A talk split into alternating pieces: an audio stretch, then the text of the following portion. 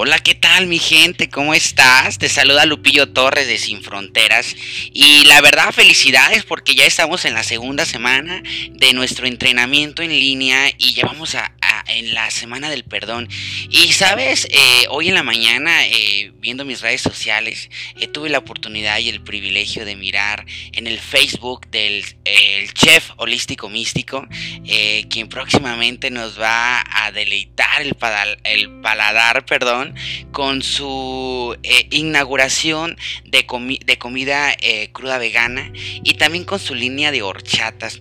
Hoy tuve el privilegio de poder mirar unas de las frases o poemas o pensamientos que él publicó y me dije nada es casualidad. Siempre que estoy dando el entrenamiento de Sin Fronteras y mayormente en la Semana del Perdón, la gente crea muchas emociones porque pues hablamos de mamá, hablamos de papá, de mi niño interior, eh, de yo como obra maestra ah, eh, que estoy ahora en la actualidad. Este, y sabes, eh, dije, bueno, para algo llegó este mensaje a mi vida. Así que me di el tiempo, me di a la tarea de dedicarle este, este espacio para cada uno de ustedes que está viviendo ahorita la semana del perdón. Este, y les voy a compartir este bello mensaje que nos compartió el chef ahí en su página que lo pueden seguir. Chef holístico místico, señor Brito, que también tengo el privilegio de poder trabajar ahorita en su proyecto. Soy su coach personal y estamos llevando su proyecto. Entonces, para mí es un gran orgullo y un gran placer poder apoyarlo ahí para que lo, lo vean en las redes sociales, pues lo puedan seguir, ¿no?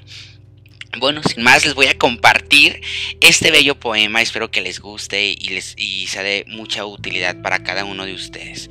Y esto dice así, ¿por qué la gente no cura? Dice que un médico intuitivo tuvo una perspectiva única sobre eh, por qué las personas no se curan.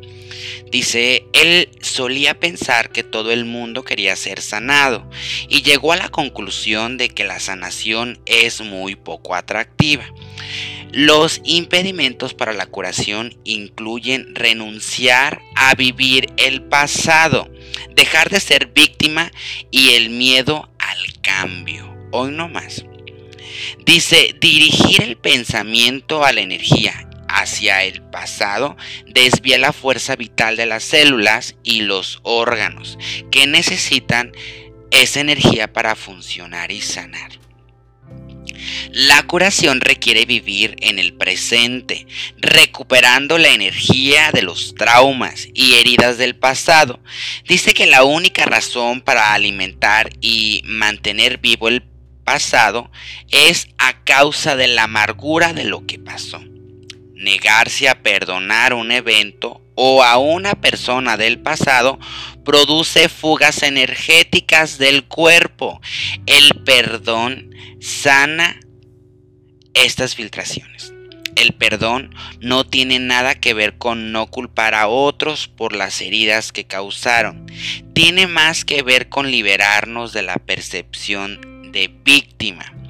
Cuando podemos ver a un acto doloroso como parte del proceso de la vida, como un mensaje o un desafío, en lugar de una traición personal. La energía vital fluye de vuelta a los circuitos de energía del cuerpo físico. Las personas no se curan porque no se han liberado de la ilusión de ser víctima. Escucha gente, con demasiada frecuencia la gente obtiene poder con sus heridas porque han encontrado que suscita el apoyo de otros. Las heridas se convierten en un medio de manipular y controlar a los demás. ¿Estás de acuerdo? Generalmente la recuperación requiere hacer cambios en el estilo de vida, medio ambiente y relaciones.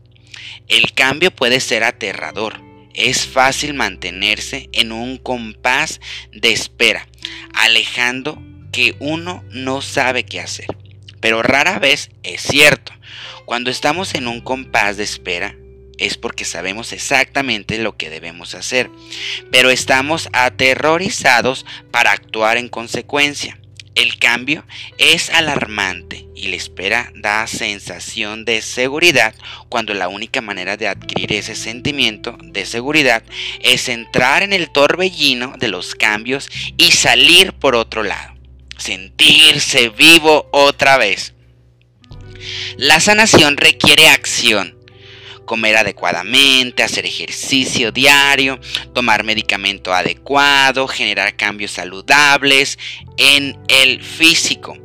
Soltar el pasado, dejar puestos de trabajo estresantes, relaciones inadecuadas, son acciones que sostienen la energía del cuerpo, lo que apoya al uno apoya al otro, porque la energía física y energética están